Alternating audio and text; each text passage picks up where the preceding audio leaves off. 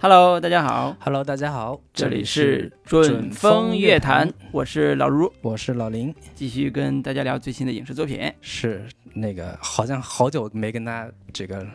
做节目了，哎呀，想死大家了。老卢，应该有二十多天了吧？啊！应该是节目开播以来停更最久的一一段时间啊。哎我们也是人到中年，俗务缠身，哎呀，哎呀，我也是这个很长一段时间没有在电波中跟老卢相会了。是是是，这次我们给大家聊的这期是应该是最近非常热的一一一部作品吧，嗯。也刷爆了各种朋友圈、各种的这个微信公众号的文章。对，就是这部《爱死亡机器人》的第二部，嗯。嗯，也是翘首以盼挺长一段时间。第一部是二零一九年上线的，中间跳票了一次，二零二零年的时候，不知道是因为疫情关系还是还是怎么样，就那个没有上线。那到了二零二一年，终于大家盼了很久的这一部本身原本高口碑的作品嗯上线了。结果大家抱着非常大的期待去看呢，看完之后。这个评分直线下滑，从第一季的九点二分，现在第二季是六点九分。我估计嗯看这个趋势还有下滑的一个一个迹象啊，嗯，就是看着一部神作一点点跌落神坛，有点墙倒众人推的这个意思。所以嗯我们就来跟大家聊一下这一部《爱死亡机器人》的第二季，看看它到底出了什么问题。对嗯对。当然，我个人也觉得说，大家可能是因为第一季带来的震惊体验太强了，所以这一季第二季出来的时候，呃，要求有点高。我个人觉得，现在第二季其实是是一个很好的六一儿童节的礼物嘛，对吧？我们 五一档期电影没赶上，我们六一儿童节还是能赶上的，所以我觉得这是一个 很好的六一儿童节的礼物。嗯，老卢是打算把这第二季推给这个儿童节，作为孩子们观看，别看什么小猪佩奇了，对看爱爱死亡机器人吧。对，特别适合。嗯，这部剧吧，我们就不一一介绍了。网飞出品的这个动画系列短片合集，那是在二零二一年的五月十四号上线，也算是呃万众期待的一部作品。那我们就来聊一聊我们看完这一第二季的这这个八集作品之后的一个整体的观感，然后再简单讨论一下为什么这个评分会有这么大幅度的一个下滑的原因所在到底是什么。对，嗯老卢，你可以先聊聊你看完这个八集之后的一个一个观感吧。嗯，对我刚才也提到了，它是一个六一儿童节的礼物嘛，所以，呃，你就知道我对它的尺度上的评价就很显而易见了。就是如果说上一季第一季是一个十八禁的题材，就是基本上突破了大部分商业主流院线片的那个或者叫商业主流类型作品的天花板的话，那第二季就是在这个天花板之下的。非常的低的维度上，在那儿探索，在那儿摸索，说我们还能不能做一个呃大众娱乐向的雅俗共赏的作品的那种感觉，所以我我我觉得它有点像呃少儿版的 爱死机，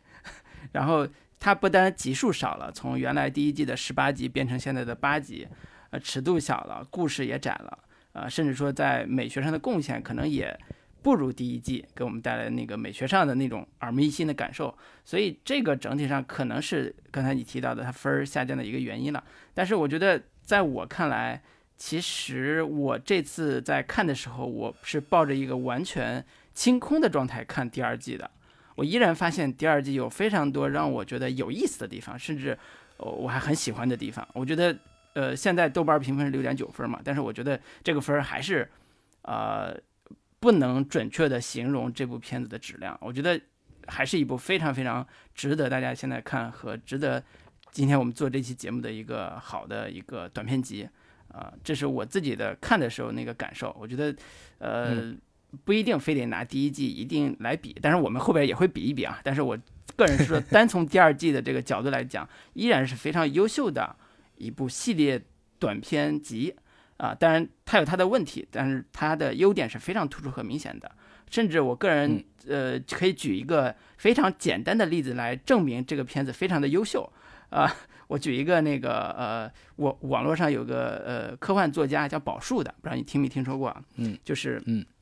他他说了一个事儿，非常有代表性，就是说呃，第一季《爱死机》出来之后，国内有一大波的影视公司想做这类的项目，所以就找到宝树这样一个在科幻界、科幻小说界还有一定影响力的一个青年作家。然后呢，导演或者制片人就选了一些国内作家的作品，打算开始做。一开始还挺顺利的，拉了一些钱。但是大家就从，呃，那个摩拳擦掌准备开始干的时候，就这时候需求就开始变了。啊，一一边说这个动画不是很好做，哎，《爱死机》这个制作又非常精良，很烧钱。大场面又做不起来，那不如拍真人版，决定就拍真人版。结果呢，觉得这个短片呢观众粘性不够，得有一个连贯性的这个故事，所以就得加一些男女恋爱和侦探的形式。然后呢，最后就觉得说这个短片的分量啊还是不够，还得再多加一些原创的其他的故事来把打打包成一个更复更加复杂的复杂的故事。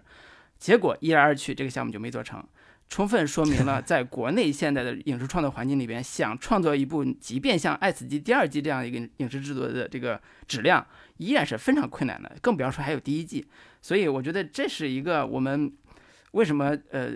不我在内啊，就是我觉得虽然第二季不如第一季那么的精彩，但是依然值得我佩服、值得我喜欢的一个原因。对，这是我我我简要说的啊，老林，你的感受？那如果如如果要你给这第二季打一个分数的话，你会打几分？我觉得还是在七分以上的，七分到七点五分之间。嗯，好的。那如果我对我打分的话，我差不多也是这个七点五，是相对比较合适的一个分数吧。现在六点九相对低了一点啊。嗯，但是我整个看下来，整个八集是。并没有哪一集我会我觉得特别突出，或者说给我留下特别深刻的印象。嗯，可能更多的可以放在奥斯卡最佳动画短片这个 提名序列当中。我觉得相对它的品质是是跟那个差不多的。嗯，但你要说哪个特别差，其实也没有。基本的观感就是跟上一季里边大家印象不是很深的那几部的水准，可能相差不多。嗯，对。呃，我的一个最大感受就是，第一季的时候，好几个故事都让人感觉说，哇，如果这个故事扩展开来，它可能会是一个非常精彩的长篇的一个故事。就是在第一季很多的那些短片都让人觉得像是一个先导预告片，把精彩的部分这个先做一个前传性的这种提炼，展现给。我们，所以它对于很多类型是有拓展的。这些类型在以往的动画片里边是没怎么看到过的。比如说，这个第一个桑尼的优势，这那那一集里边机甲跟怪兽对战的这样的一个类型，以往我就没怎么没怎么看到过。包括那个呃。祝你有有个好收获。那里边讲，对，把中国的妖怪元素跟蒸汽朋克这样的一个元素结合在一块儿，也是让人非常耳目一新的。还有像骑马的作品那种科幻哲理小品，然后最后一个故事里边就是俄罗斯红军大战吸血鬼、大战怪兽这种这种想象力是让人能够在类型上打开新思路。但是这一季里边我没有看到，基本上每一个都有种。似曾相识的这样的一个感觉吧。然后在第第一季里边是有大量的在画风上非常特独特的、让人印象很深刻的作品，这种呃真人的、二 D 的、三 D 的，然后极简画风的各种类型的都有。但是这一季里边就类就是各种。画风以及叙事上的特色就没有那么的鲜明，然后在第第二第一季里边，很多叙事的这个手法也都是还挺花心思的，比如说那个第三个故事《证人》里边就讲的一个循环的原原型结构的这样的一个故事，对，所以在这个层面上是肯定是不如第一季的。然后第一季一个很大的一个特点就是它是主打一个。有点亚文化，以及刚刚老卢提到尺度上非常这个有点十八禁、有点黄暴的这样的一个尺度，以及它很突出的一个酷的一个一个概念吧，让很多二次元宅基腐层面的很多观众觉得大呼过瘾。很多东西是我们可能在一些相对非主流的二次元的观众当中会非常嗨的，但是在在一个主流作品当中能够看到，让人觉得特别的过瘾。但是在第二季里边，一切都回到了一个相对比较政治正确也好，相对比较安全的一个一个层维度上来说，因此也会让人觉得有点不是太过瘾。但是整体我觉得水准还是在的，只不过有第一季的这样的一个衬托之下，显得让人这个期待越高，失望越大的这样的一个感觉吧。这是我整体的一个感受。对，嗯，对，老林，你刚才描述完第一季的优点之后。好多人都觉得那聊第二季干啥？我们把第一季再聊一遍吧。第二季这几个不能打呀，这个是很多人看完看完第二季之后就回去找第一季这个解解馋，哎，找找回一下当初看的时候的那。你还真别说，我这次看完第二季之后，我又把第一季看了一遍。真的，我我不是说为了衬托第二季不行，我是真的看完第二季之后，我又回过头看第一季，我发现我对第一季的喜欢又加深了，或者是。我竟然发现我之前看的第一季的版本是有删减的，我当我我我这个发现让我崩溃了，你知道吗？我就觉得说，我当时看的版本是哪个版本，我现在都忘了。但是我突然发现有一些小的片段，竟然是我没看到过的。然后我就觉得说，那第二季里边是不是也有类似这种片段是我没看到？结果发现果然是。对吧？这这有时候我因为我呃我看片子我我不知道你习惯，我是不太先先在豆瓣上看大家的评论再去看片子，所以我不知道删了哪些，我不知道哪些删掉了，所以我一般都是看完之后我再有时候去豆瓣上看看，所以我看之前不知道有什么删减什么之类的。我天，让这个让我对国内某 APP 产生了巨大的这个绝望。就是，嗯，这个 A P P 是个盗版 A P P，是个盗版。免费看你还有那么多 意见，所以我就说这个事儿让我觉得很诡异的地方在哪儿吧？就是它本来是个盗版 A P P，就是它上的那个美剧也好，这些作品也好，都不是它正版买的，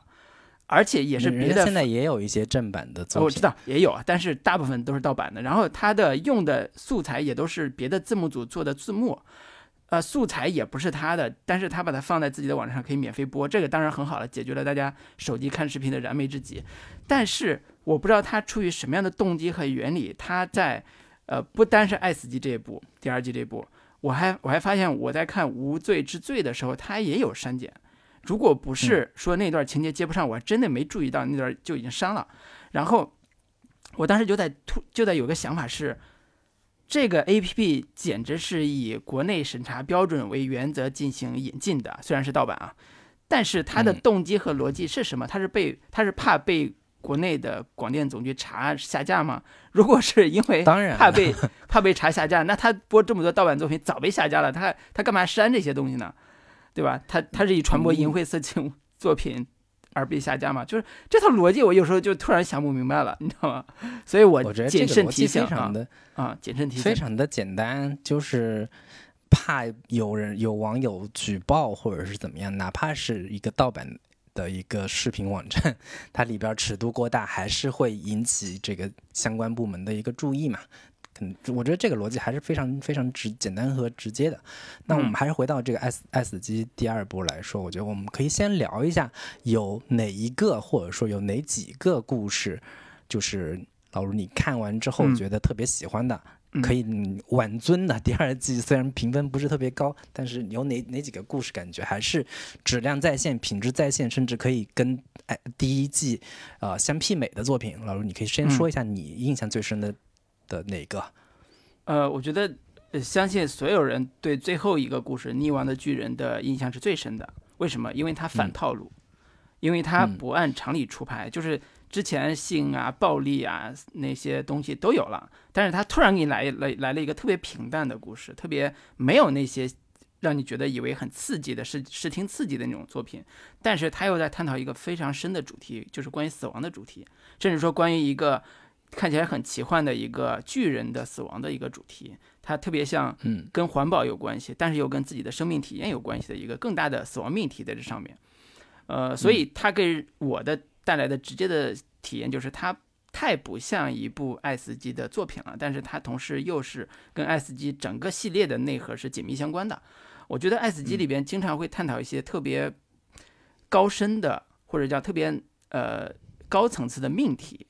这些命题其实不单是说未来我们以什么样的生生存方式活着，啊，比如说不死啊，比如说未来有一个像呃蒸汽朋克那种的，就是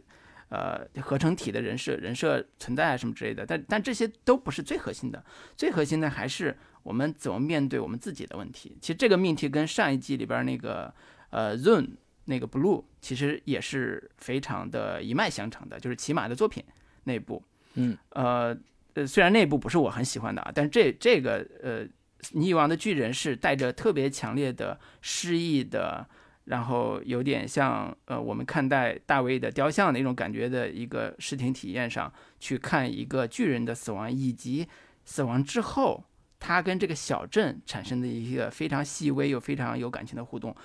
整个视觉，整个视觉非常平淡，但是它的寓意和内涵又非常的让人联想、遐想，所以这是一个非常有意思的作品。这是一个，还有一个，当然这个作品的好，可能是因为前边的作品都太平庸了，导致这部作品特别好。但是另外一部作品，我觉得是被低估的，就是第二部那个叫《冰的 ice》那部，那部这部其实在视觉上，我觉得处理的是非常非常棒的。呃，整个音乐节奏啊，包括整个整个人物节奏、动作节奏，我觉得是非常棒的。呃，虽然可能跟第一季的某些视觉体验上比，可能也就是不相伯仲，但是在第二季里边也是特别突出的。呃，而且它也是呃，在一个非常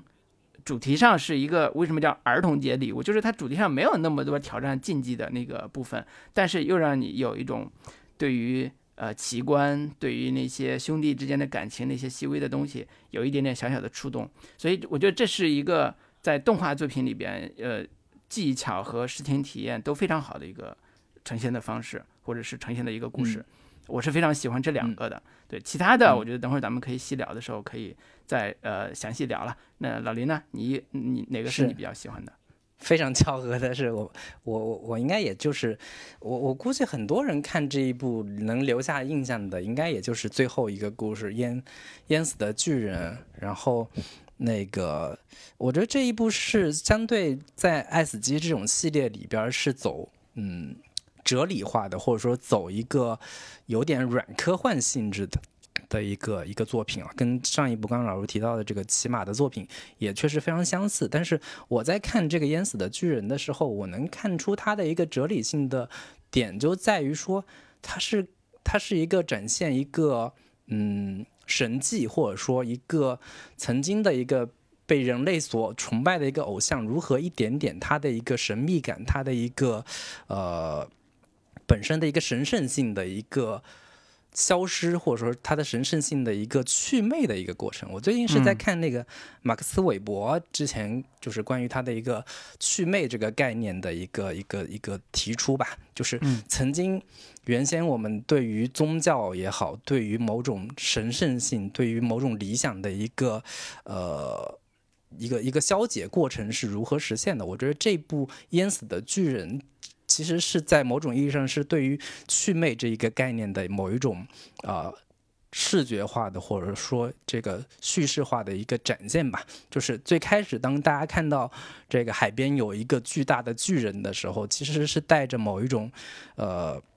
敬畏的或者说好奇的这样的一个紧张害怕的心理的。然后慢慢一一点点，大家当大家开始去接触它去。就是攀登上他的身体之后，然后他的神秘感一点点消失，把大家把它当成一个呃景点，帮当成一个景观，当成是某种游乐场，这个这个性质存在的时候，他的一个神秘感一点点消失，然后当一点点最后他的尸体。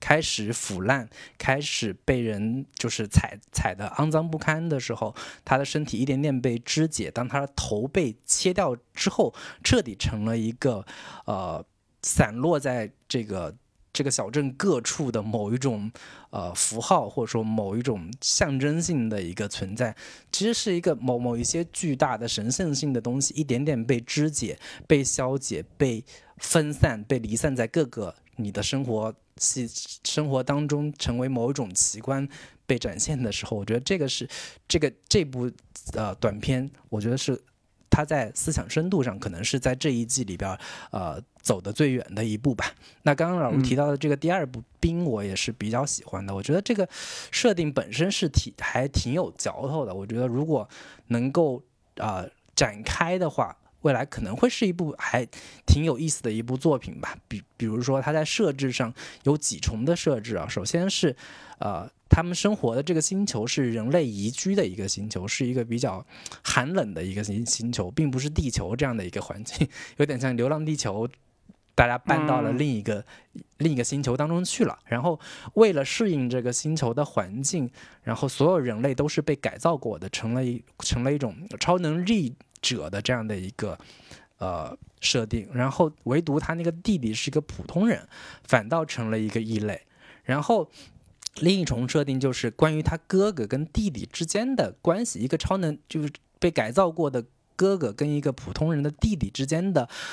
大家一块儿去看一个奇观，看一个鲸鱼跃出水面的这样的一个奇观性的画面的时候，然后两兄弟之间完成的一个和解，就是虽然哥哥有超能力，但是关键时刻弟弟能把哥哥给救了，然后两人之间实现了某种亲情上的一个和解吧。而且他在整体的一个画风是在这一季当中是相对比较有特色的，我觉得这两。个故事，嗯，算是能够给这个第二季，呃，能够勉强挽回一点颜面，挽回一点尊严。对，哎，那不容易，咱俩这个眼光都很独到啊，都选了这两个。其实最后一个，呃，溺亡的巨人，呃，其实是没有意义的。我看豆瓣上好多人也都很喜欢最后一个，但是也有人批评说最后一个太装了吧。那么浅那么浅白的一个故事，干嘛要有这么多深入的解读呢？但是我恰恰觉得，呃，我们还是有点文化差异的。说实话，就是我们的巨人国、小人国，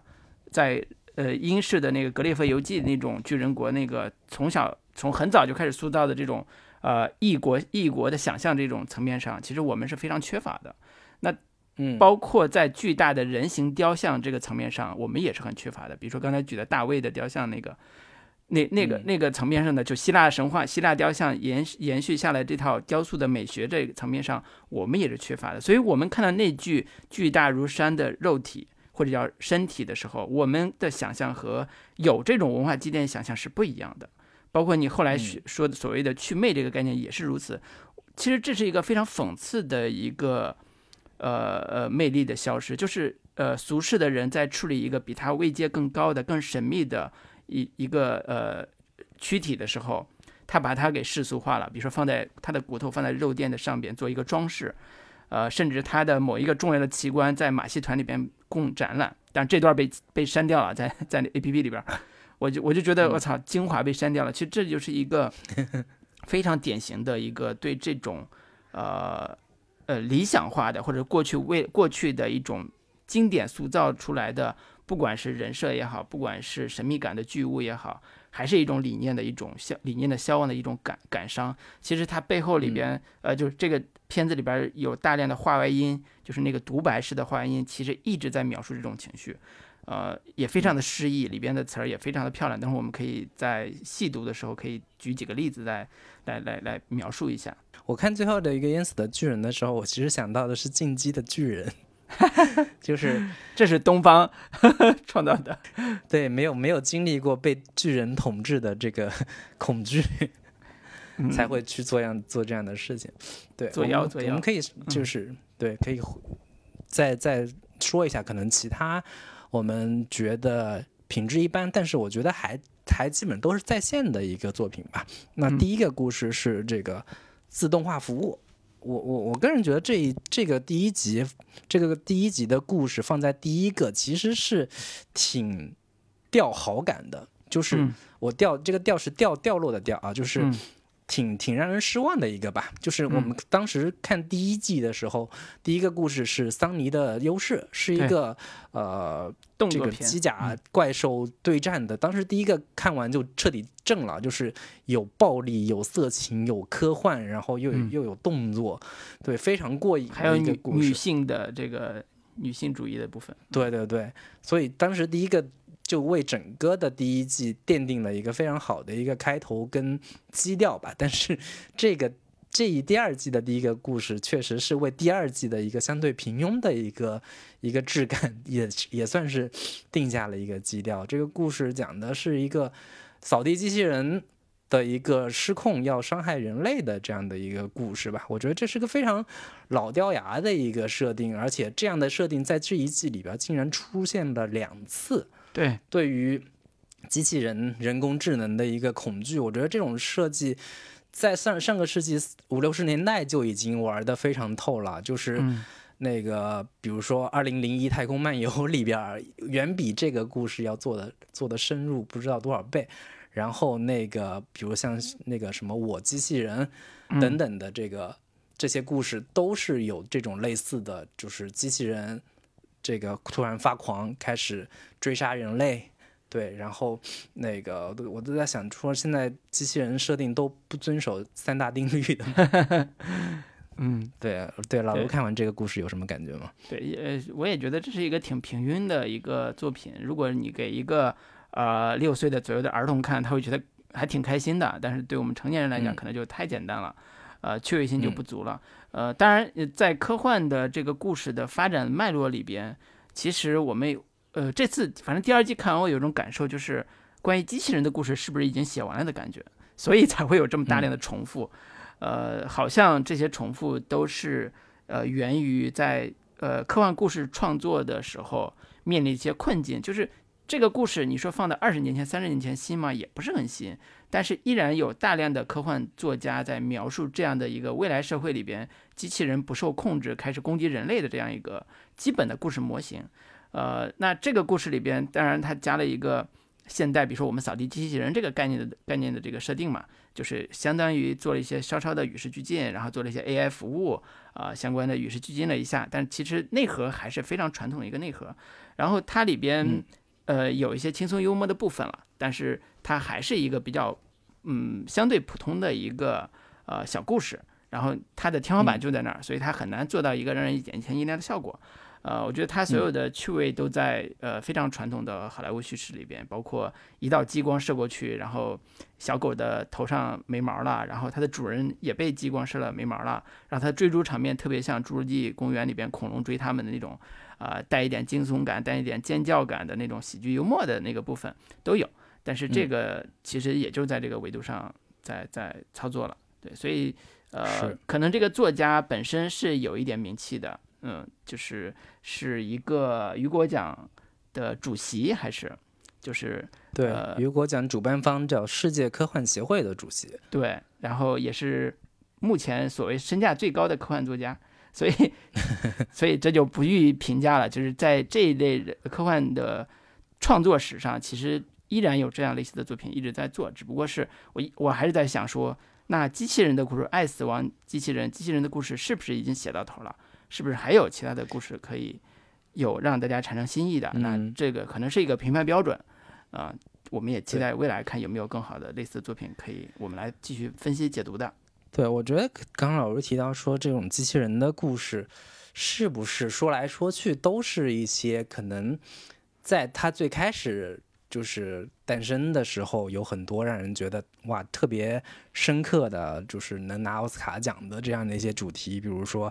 机器人、人造人有没有情感？人造嗯人有没有人权？人造嗯人会不会思考意义这样的一些问题？人到底如何跟人造人相处等等这样的一些问题，可能放在十几年、十年前、二十年前、三十年前，这都是非常深刻的、非常有开创性的主题。但是到现在已经拍了十几、二十部、三十部，都是同类的这个主题的影片，在还在重复《银翼杀手》的这样的一些主主题的话。会让人觉得哇，又来又是这样的一些故事，你嗯到底有没有一点新鲜的东西？但确实，你要创新，你要做新鲜的东西，其实是一件挺困难的一个事情。对，所以我我们在这也稍微为这个第二季 找补一点。然后嗯我觉得第二季它第一个故事里面稍微有一点就是小趣味点的，就是老奶奶最后是她得买他们家这个机器人的一个会员，最终嗯才能解除他们追杀，包否则的话，所有同类型的型号都嗯会、都会来追杀你。它其实稍嗯微带了一点对于就是现代消费主义的某一种批判吧，虽然也、嗯也是一些不痛不痒的小批判。嗯，小趣味。对对对对，第二个故事我们刚才也也已经聊过了嘛，鱼呃冰冰的这个这个故事，基本上我也没有什么其他的要要补充的了。嗯，这个设定其实是科幻设定里边一个非常，呃，我觉得非常常见的一个对未来一个描述的可能性，就是人被基因改造过之后，呃，它会嗯变成什么样的一个设定。其实，呃，这个涉及到一个基因改造人人种优化的这个大命题。呃，那嗯这个命题之下还有很多的潜在命题，比如说阶级，就是上等阶级是改造过的，下等阶级是没改造过的。所以你看这个这个环境里边，就是第二这个第二个故事里边的很多环境里边，嗯，我我倾向于把这些少年他所处的环境描述成一个底层环境，呃，当然不一定是说纯下层啊，但是的确是相对比较底层的一个环境。所以呃，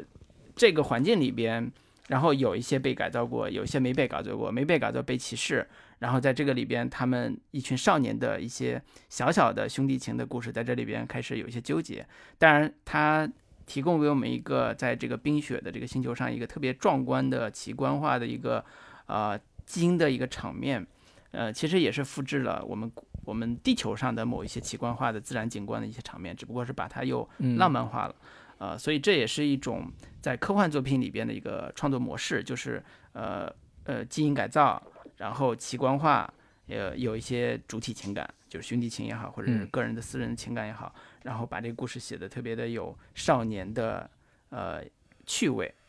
所以这也是一个呃儿童节可以看的作品，很少年感，很有兄弟兄弟情感，然后也有一些治愈系的这个色彩在里边。呃，同样刚才我们都提到了这部作品的视觉，其实我个人觉得是非常非常华丽的，而且是非常有特点的。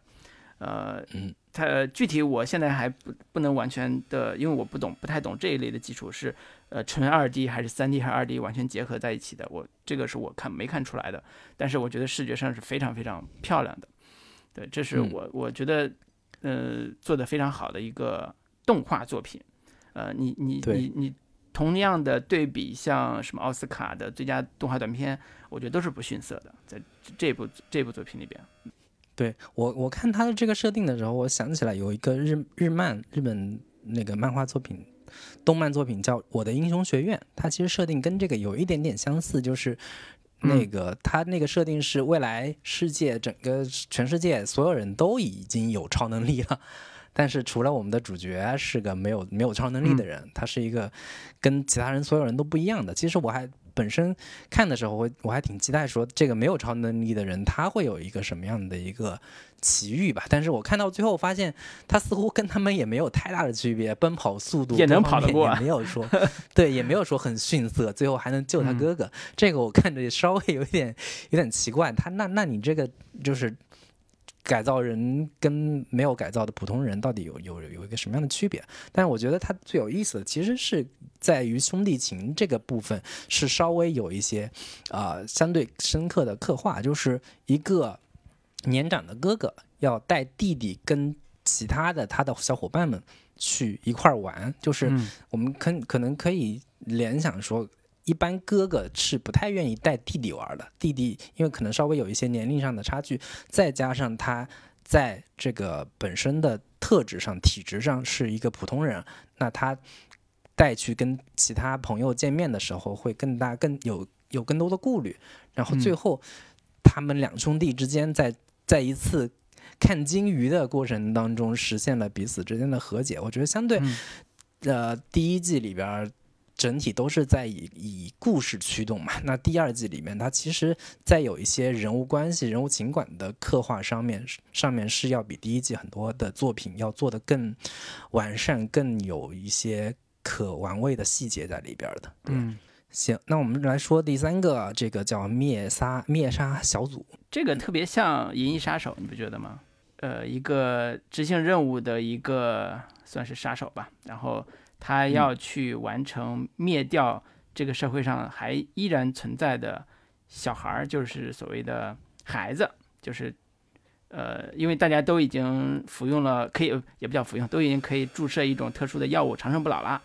啊，所以大家都不用再去生孩子了。那过多的人口就可以把它灭掉，谁要是生孩子，这孩子肯定会灭掉。所以这就是所谓灭杀小组这个概念嘛。然后这个过程里边，主人公就是一个杀手，他要完成的就是像警察一样去发现那些藏在犄角旮旯里边的生下来的孩子，然后把他杀掉。啊，听起来非常残忍，听起来非常残酷，但这就是他的对环境或者对当下社会的一个呃任务。然后在这个过程里边，他最后完成了自己的救赎。他发现我还是应该保护一个孩子的时候，他死了。对，这这是一个非常简单，但是整个视觉风格。我觉得特别特别像《银翼杀手》，甚至好多的镜头都是像《银翼杀手二零四》《二零四九》《二零四六》吧，那个里边的镜头，二零四九那个画面。对我觉得，呃，俗套是的确俗套了，呃，但是还是有一些呃场面戏拍的还不错。对，老林呢？你看完之后你的感觉？我我觉得这个故事从故事的一个完整性吧，它是一个非常工整的一个作品。我觉得它是一个典型的那种反乌托邦的主题的这种设置，跟《银翼杀手》有点类似，跟那个《一九八四》这种故事也非常的相像。就是人类已经不能生育了，但是由于资源有限，然后所有人都可以永生了，所以不再有怀孕的这样的一个行为。然后这个故事的俗套点就在于说一个。人性开始觉醒的警察，开始意识到自己的这个繁殖冲动，体验到了孩子的可爱之处。对，然后片中有一句台词，他解释是说，为什么人类不需要再生育了，就是就好像舞台一样，得有人下场之后才能有人登场。就好像这个这个 party 一样，就得，嗯，如果不断有人涌进来，就会显得很拥挤。我觉得，但是我是看完之后觉得有一些地方逻辑上不是特别能自洽。它的这个世界观的设定看起来是一个比较完善的一个设定，就是他在这个片子里面人是可以被杀死的。那么它的这个繁殖机制到底是？是是怎么运行的？就是是得有人死了之后才能生孩子呢，还是说以什么样的一个有大数据来统计什么什么样的人还可以再生？然后如果有人就是那个人都还有生育功能的话，那为什么这个这个国家这个星球为什么不？进行全民的这种生物基因改造，就是让人彻底绝育，不能生孩子呢？我就我当时看在看的时候，我就在想这样的一些问题吧。但是确实是整体是一个相对比较俗套的一个开始跟结尾，然后整体上也没有太大的一个惊喜的这样的一个故事。我我把你刚才的这个问题理解成使女的故事的另外一个版本。呃，使女故事不是把女人的未来的女人当子宫嘛，当当那个生孩子机器嘛？呃，只能给大人物生孩子。那这个故事其实是一个在未来社会，呃，人口资源非常狭、非常少的时候，呃，只允许呃上层人长生不老，然后那个不允许底下人生孩子。啊，所以呢，就是你看生孩子的这个几个环境都是属于非常的糟糕的啊生存状况的那个环境。反而像他们长生不老这些这几个主角，呃呃，警察或者叫杀手这个人，以及他的女朋友，一个歌剧家，也是一个很看起来很上层的上流社会那个样子，所以给人感觉是说，呃，像你说的，他把他们全绝育不就完了吗？那这个可能，嗯，没有这么干，或者是他呃只是政策上不允许生育，但是并没有说你不能生。这这这是这是这个设定里边，当然我不太清楚这个故事是呃哪个年代写的，就保留了一些古早的这个关于长生不老这个设定的部分。但是里边有一个人物造型很有意思，就是唱歌剧的花腔女高音的这个呃女演员的这个造型。我第一眼我看我看的时候，我觉得这不就是我们的青蛇吗？这个头饰造型，我不知道你看的是什么感觉。我说，而且她是一个亚洲脸，她是很典型的亚洲脸。然后是一个青蛇的头肌、头发的造型，穿着华丽的这个大红颜色的一个呃晚礼服，啊，我我觉得啊，嗯，这个可能也吸取了一些我们东方美学吧，具体是不是不知道啊？但是我看的时候，我觉得很有意思这个点。对我，我当时看的时候，他唱歌剧那一段，我是想到了有部电影，我很早之前看的科幻电影，就是吕克贝松的《第五元素》。它里边也有一个唱歌剧的一个外星人的这样的一个形象，只不过就是它很多这种科幻作品带点未来感，但是又要凸显某一种古典气质的话，他会安排一个这种唱歌剧的这个角色出现，然后制造一种太空歌剧的这样的一个 一个实打实的太空歌剧。对 对对对对对，嗯，好，行，我觉得这个灭杀小组就也就没有什么特别值得说的。那它的作者是叫。保罗·巴奇加卢皮，他是美国的一个非常著名的科幻小说家。然后他代表作品是叫《发条女孩》，然后这个小说也有中译本。然后如果感兴趣的话，也可以找来看一下。对对，呃，多插一句，就是呃，面纱小组在三维特效这个层面上，我觉得做是做的也是不错的，啊，做的也是不错的。当然，我们真正让我惊叹的三维特效的作品，其实是我们接下来要讲的这个，叫《沙漠的雪》。嗯，啊，沙漠里的雪，这个或者叫《Snow in the Desert》，就是沙漠里的 Snow，就是这部我觉得三维特效让我叹为观止。我真的觉得，我天，做的我已经分不出来那个人到底在几乎在很多时候我都分不出来那个人到底是特效做的还是真人。到了这个地步，我觉得这个是让我很开眼界的。对，但这个这个的话，我觉得第一季里边已经是有达到这样的一个技术水准了。我觉得很多东西是我们在看第二，就是看看这两部作品的时候，都会直接给忽略掉了它的一个起评分，或者说它的一个基础就已经是到这样的一个高度了。所以因此我们会经常就忽略了它的一个技术水准，或者说，你是爱爱死机，你就应该是这样的一个水准。但是事实上。啊，它已经是代表现在当下这种三维三 D 动画技术的最高水准了。但是这个东西，如果一旦故事讲的不好玩，或者说不够有有有有深度、有突破，往往就会被人诟病。但其实，在技术层面上，两部这个 S 级都已经是非常好的一个水准了。嗯，你如果对比的话，就多插一句，就是。我因为看了这个第二季这部之后，我又看了第一季的很多的有真人，不是真人，就是很多的有人物形象的三维形象，我对比了一下，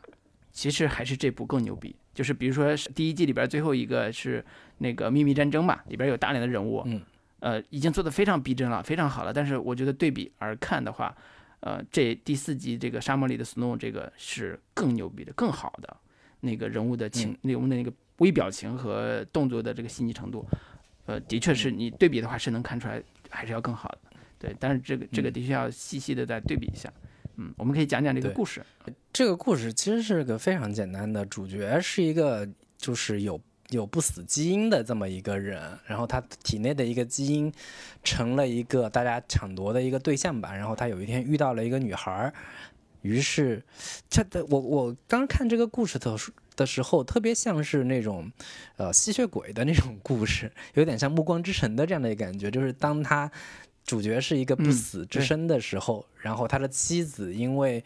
他这个长生不死这样的一个一个一个情况，妻子就先他而去了。于是他就一一直在怀念他的妻子。遇到了这么一个女孩之后，于是两人就发生了关系。之后，一群这个抢夺他身体，要把他的。体内的这个睾丸给给给拿走，然后研制长生不老的这样的一个药物，然后双方展开了一场追杀，于是这个俩人合作一同把对方给弄死了。结果发现女孩是一个呃半人造半半真人的这样的一个一个一个一个身体吧，半机器人的一体人这样的一个设置，对。就是这么一个故事，其实从故事层面来说，没有特别特别值值得玩味的东西。这个故事，呃，刚开始看觉得特别像唐僧的故事，啊，唐僧长生不老嘛，谁都要他的那个那个身体或者肉体来长生不老。但这个比较恶趣味的就是，他们好像只在乎这个男人的重要的那个私密部位的东西才能长生不老，然后这个就就变成一个这个呃。关于杀戮和争夺这个私密部位的这个战争了，我以为这个故事的反转在于这个女人也是为了这个来的，你知道吗？在他俩产生亲密关系的那个戏的时候，我就觉得哎呀，开始反转了，赶紧反转，爱死机嘛，性暴力嘛，就是反转。结果没有，还是一个爱情故事，就哎呀，稍微有点遗憾。但是其实这个故事拍的是呃挺呃挺好玩的，中间融合了很多西部片的拍法。啊，它也是建立在一个沙漠星球的这样一个很荒凉的环境上，包括中间有一个在类似啤酒馆或者酒馆的这样一个氛围里边，有一有一部有一个枪战。那这这个其实是西部片里面最常见的那些设定和元素，呃，所以呃美国味儿特别重啊。当然，这个这个故事它是一个英国作家写的，对吧？然后他的这个故事里边的几个设定啊，比如说。那个身上的这个长生不老的或者叫特殊的这个物件，包括呃跟他作战的这些人，有的是人，有的也不是人，有的也是看起来像外星人这样一个这样一个构造。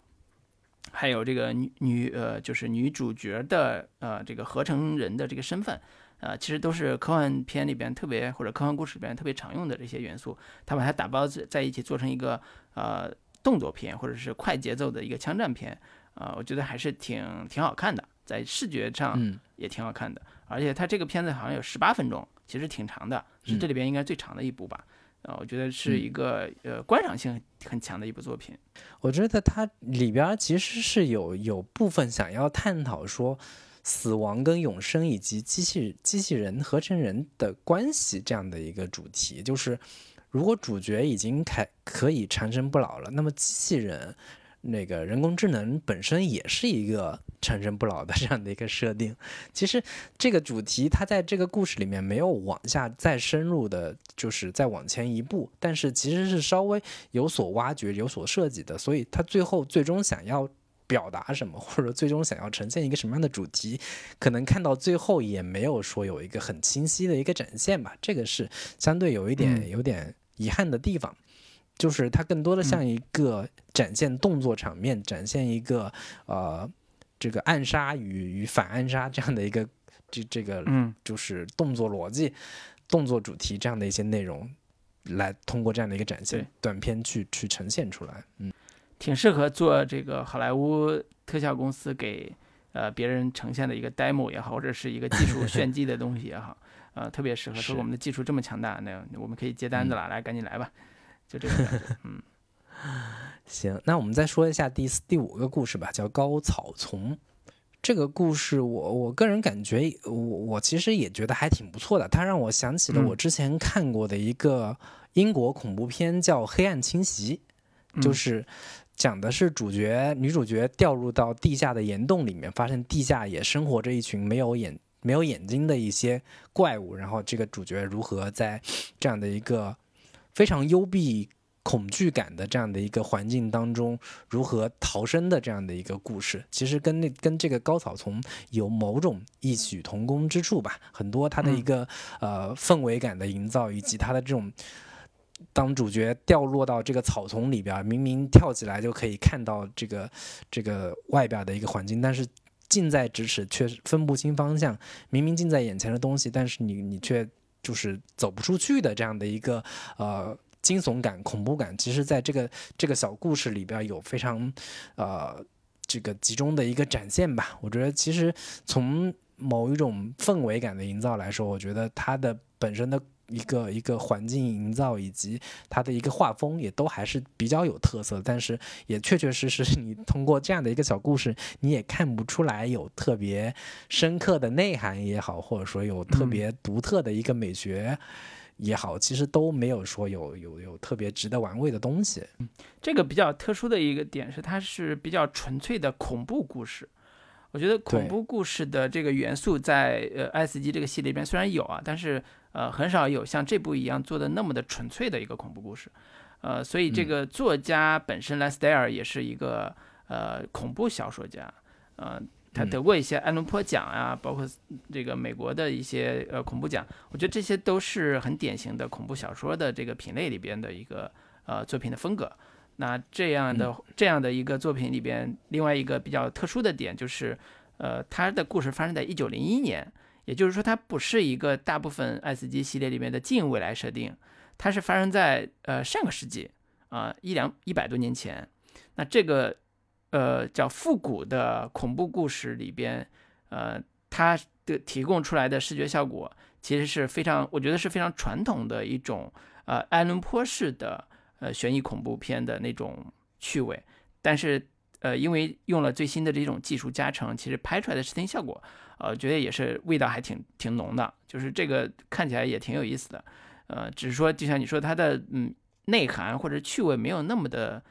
明显，或者没有那么的有意思，就是它没有可以挖的部分。比如说它里边关于为什么这个地方出现了这么多的恐怖的生物，这些生物到底来源于什么？他提供了一个非常简单的解释，当然我不知道是不是小说里边也是这么说的，就是说好多人在这条呃深夜的这个列车上，呃，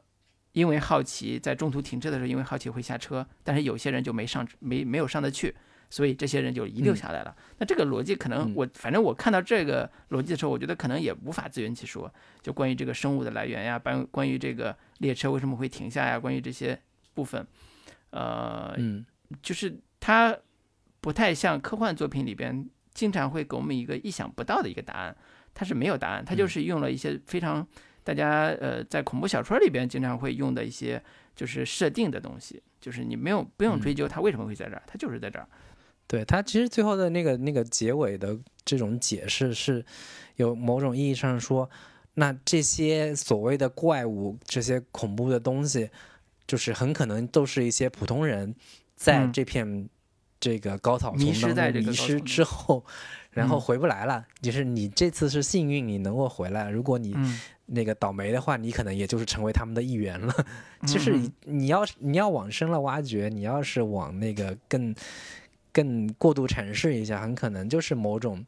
很多所谓的怪物，很多所谓的一些恐怖的一些一些东西，很可能其实都是一些迷失的人性，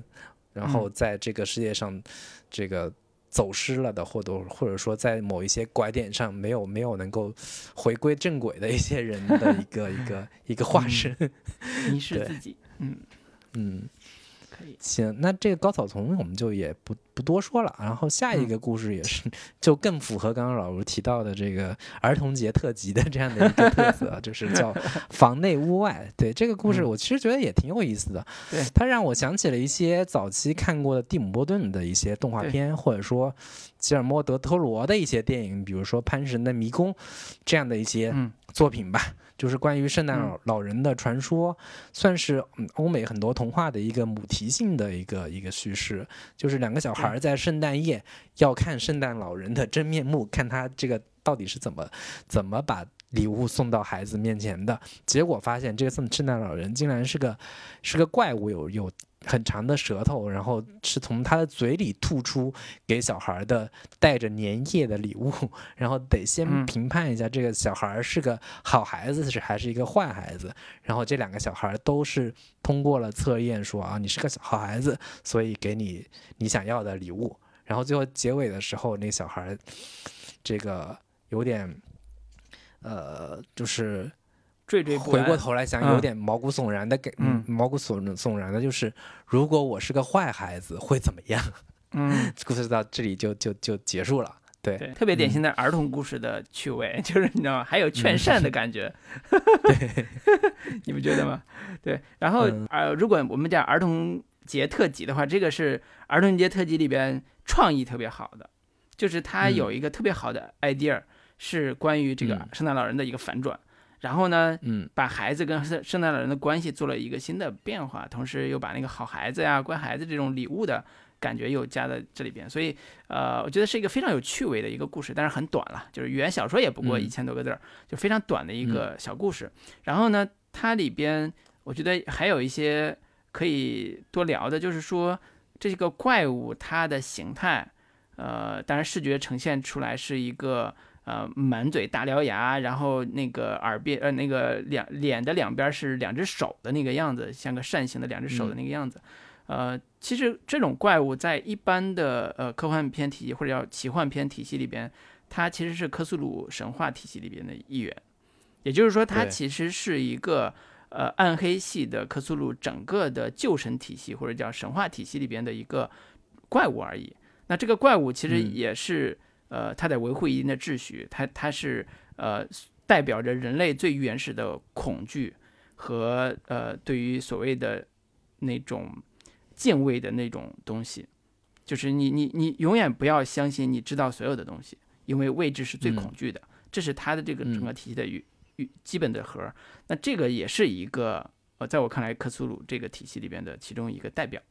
就是你对于未知的东西，你不要过于的好奇。因为 那个未知东西是最好奇害死猫，对，那是最恐惧的。对，这这也是一种一种很很儿童版的这个体系的一个解释。我觉得这这个其实我们在看第一季的时候，其实呃第一季里边最后一个故事第十八故事这个秘密战争也是这个克苏鲁神话的一个变形。对，所以这这个是我们如果细捋的话，其实会发现很多你都可以把它归类，它是奇幻类的，它是科幻类的啊，它是一个古典的这个呃这个。呃，恐怖片的这种模式，或者是一个克苏鲁神话的这个部分，都都其实有一些创作的模式跟样板可以可以去评价和参照。对，那这个房屋房内屋外基本是也就也就聊到这里了。那第七个故事也是一个相对比较无聊的一个故事，也是关于机器人如何要出故障反杀人类的这样的一个故事啊。嗯，加了很多性的很多的动作性的一个场面，呃，可以稍微聊一下，就是关于那个就手手手里有个手电筒，然后让让这个机器人有点像。嗯，宠物化的这样的一个设定，就是我们看逗猫是怎么逗的，就是拿激光笔去逗猫，然后它其实用手电筒去逗机器人，这样的一个设定，稍微有一点小趣味吧。但是这个设定就是用这种啊，把一个动把光照在这个机器人本本本人身上，然后让他用自己的力量把自己给摧毁，这样的一个动作设计，我至少看到过好几个。嗯，同类型的这种动作设计，其实，在看的时候会觉得，怎么又是这样的一个一个一个动作逻辑的这种一种设置，稍微显得有点无聊。再加上又还是一个机器人怎么去发狂了来攻击人类的这样的一个故事，会会其实还挺乏味的。这个故事我其实个人不是特别特别喜欢。嗯，我说这个作者本人是个还挺著名的，叫哈兰·埃利森。嗯，他曾经得过八次这个雨果奖，然后曾经为各种的《阴阳魔界》呀、《巴比伦五号》等等这些美剧担任顾问，也算是科幻小说界的一个大神级的一个人物吧。但是这个小说据说是发表在呃挺挺早之前，六十年代还是还是还是更早之前。呃，其实这个作者哈兰·艾里森，呃，他的派系就是科幻的派系，叫新浪潮运动。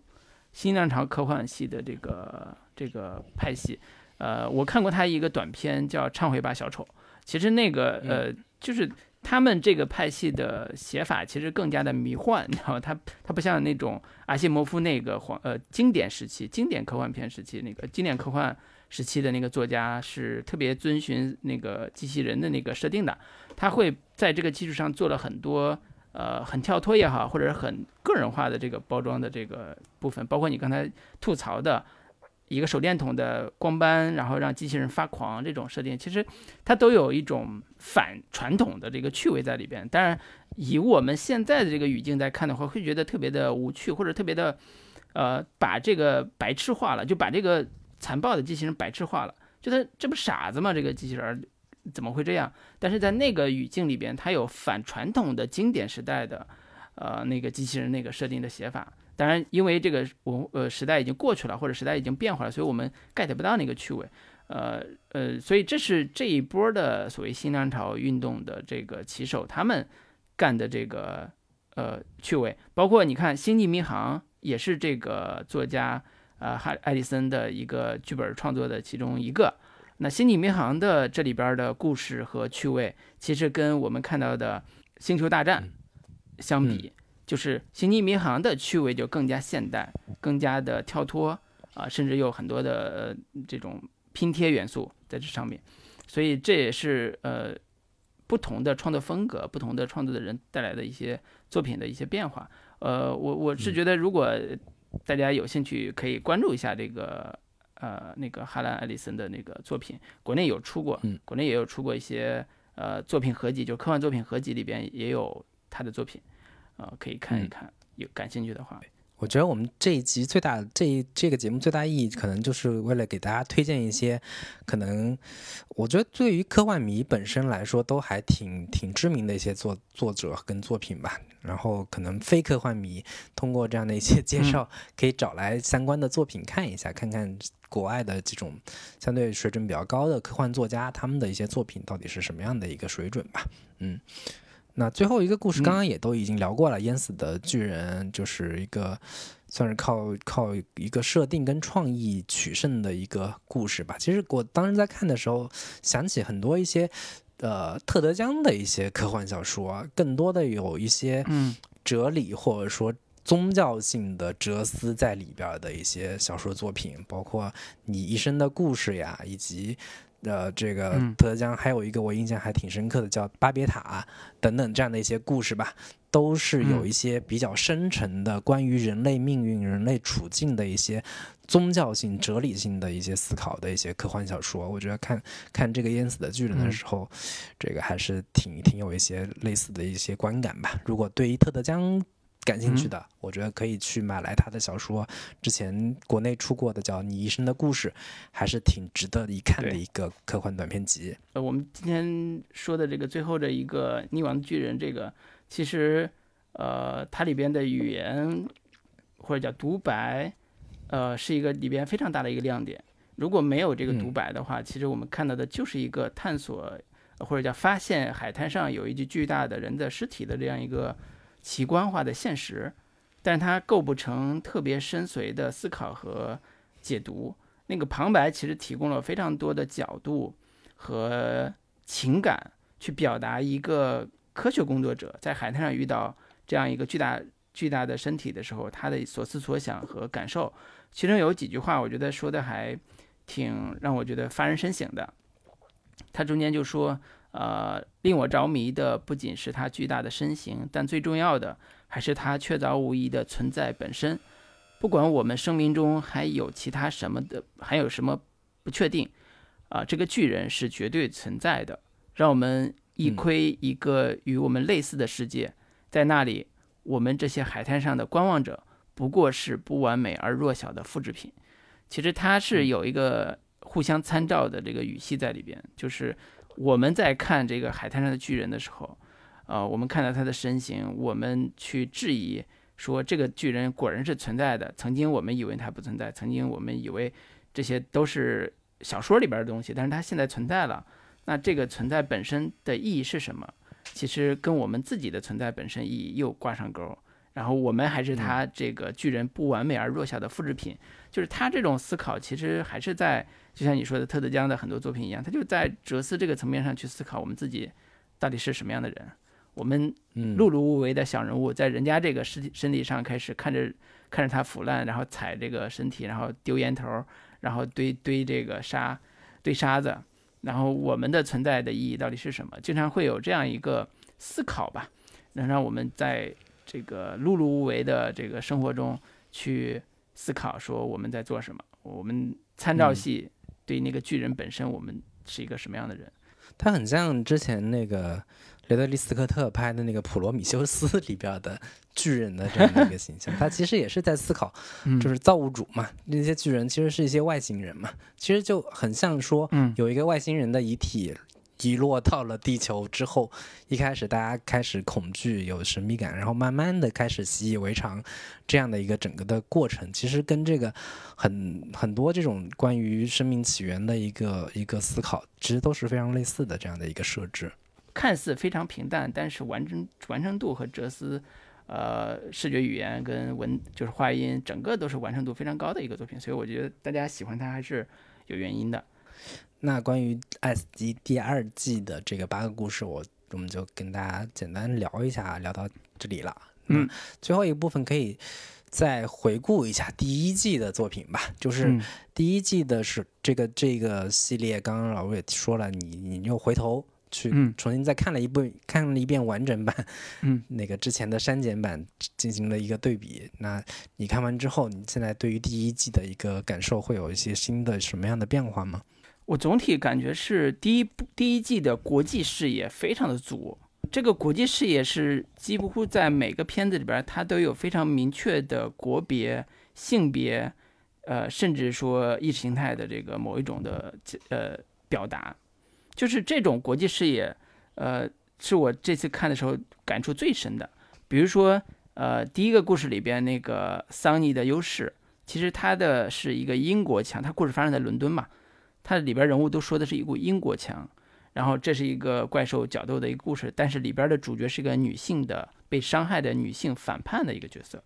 那这里边就是呃英国伦敦英国腔女性，呃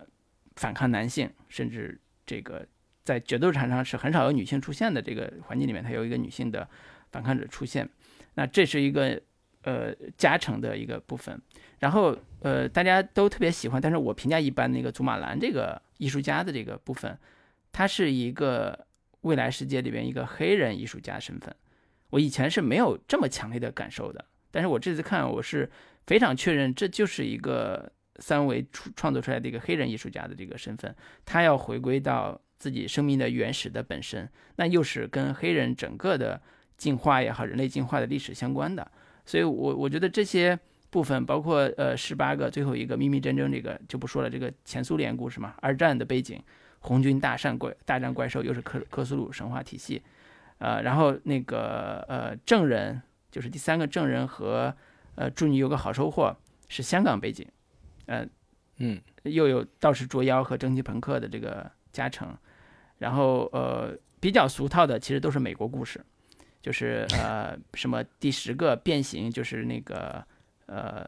那个美军在阿富汗的这个士兵的奇遇，然后第十二个古玉复苏是美国西部的一个奇遇。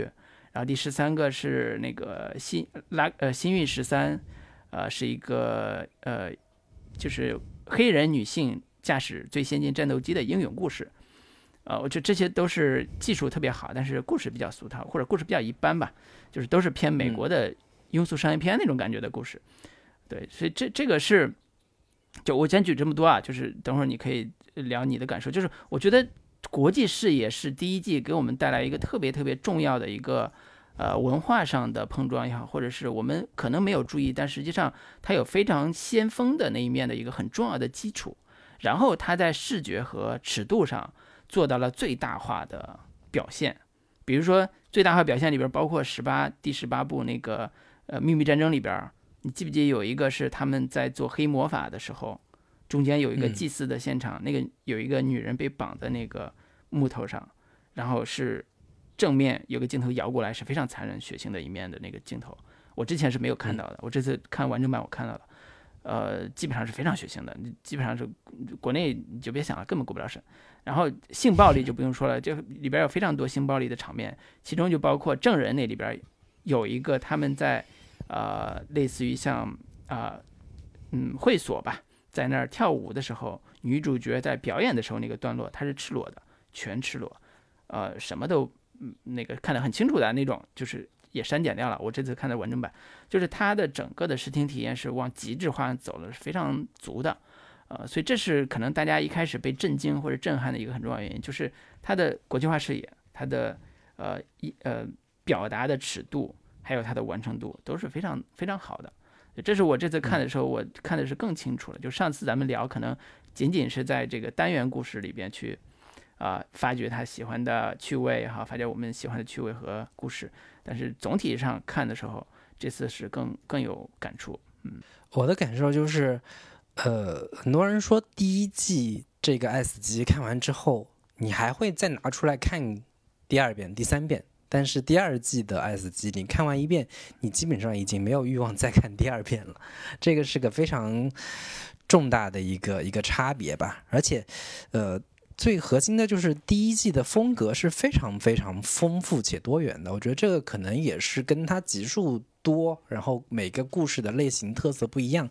有关系。第一季的类型包括奇幻类型、战争类型、惊悚、动作、环保。题材，然后包括有赛博朋克呀、狼人、吸血鬼，嗯，然后还有黑色喜剧、平行历史等等的各种各样不同的类型。但是在第二季里边，同类型的就是类型本身就不够丰富多元，就是那个机器人杀反杀人类就有两个，然后其他的几个故事本身也没有说有特别新鲜的、让人觉得非常耳目一新的一些设定。层面上的类型层面上的突破，以及刚刚老吴提到的这个国际背景、国际视野，然后在第一季里边，它的地域背景包括有西伯利亚，就是最后一个故事里边的这个环境，以及香港，刚刚那个第第三个故事证人里边，然后阿富汗，然后美国，以及包括古代中国等等这样的一些一些环境吧，就是每一个故事都有还挺突出的一个。地域特色或者说国际性的一些环境的一个呈现，但是在第二季里边相对就显得比较单调了。然后我现在再重新看，因为我还没重新回顾这个第一季的所有的这个故事，但是我看这些标题，我都能回想起来这些故事到底是什么，而且给我印象比较深刻的，包括像桑尼的优势，刚刚也提到了这种非常利落的、带有一些邪点气息的这种机甲战斗。这样的一些动作性场面，又有女性的这种女性主题的，就是女性身份的这样的一个女性复仇的这样的一个故事。然后第二个小故事，三个机器人，其实第二季里边也有那种比较偏儿童向的，就是儿童节特供的这样的一些故事。但是这个三个机器人讲述的是三三个小机器人在人类灭绝之后，机器人作为地球的主人，他们在回顾或者说有点像这个。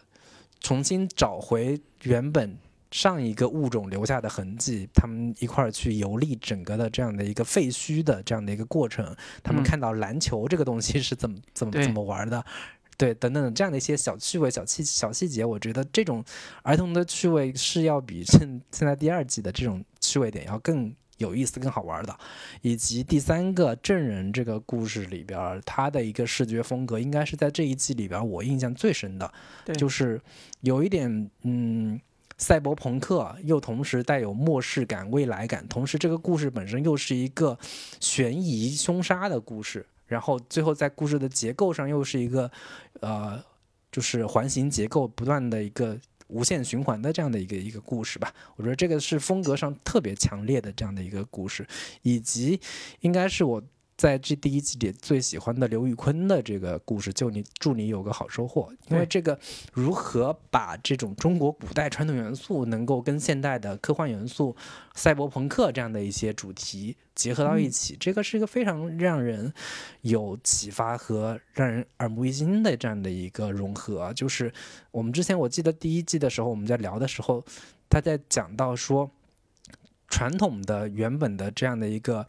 呃，前现代世界要面临现代世界的一个冲击跟挑战，传统的这种捉妖人的一个身份，他们如何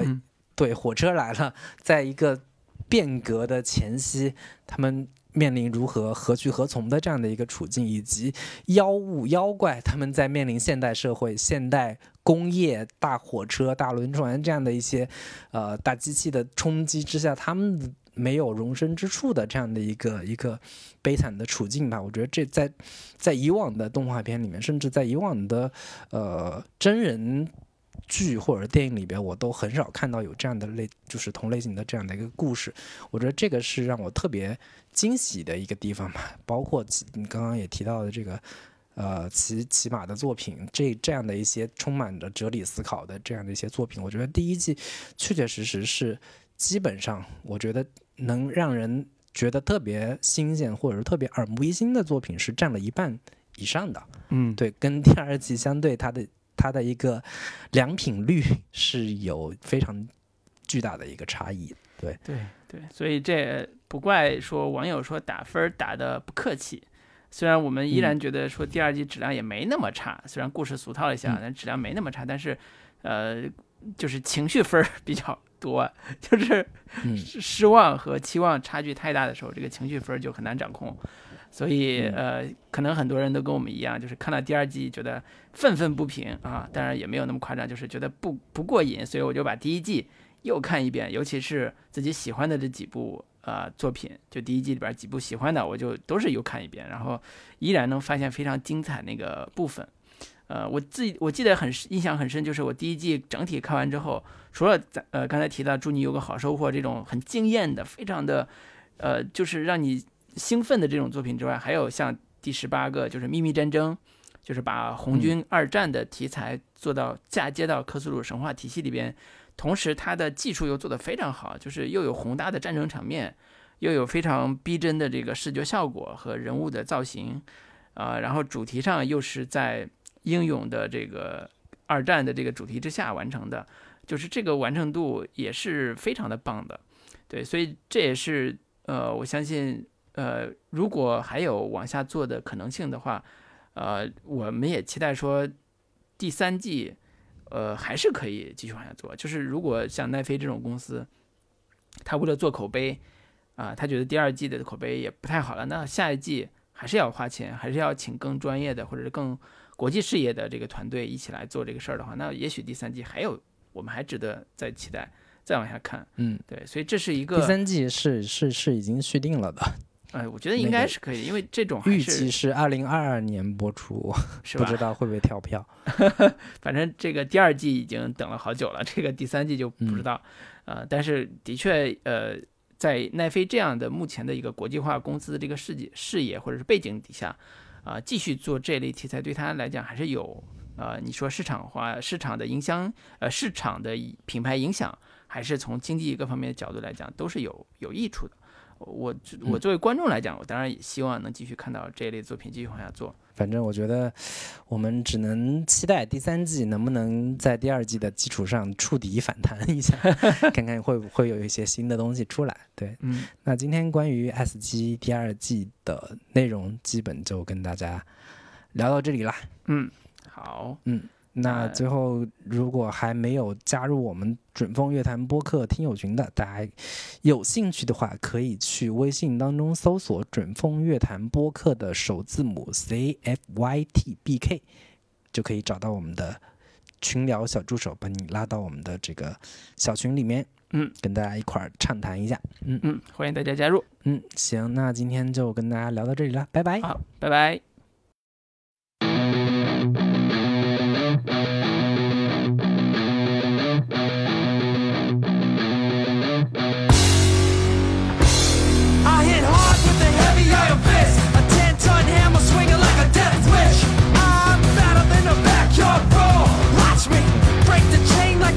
your dog. Steady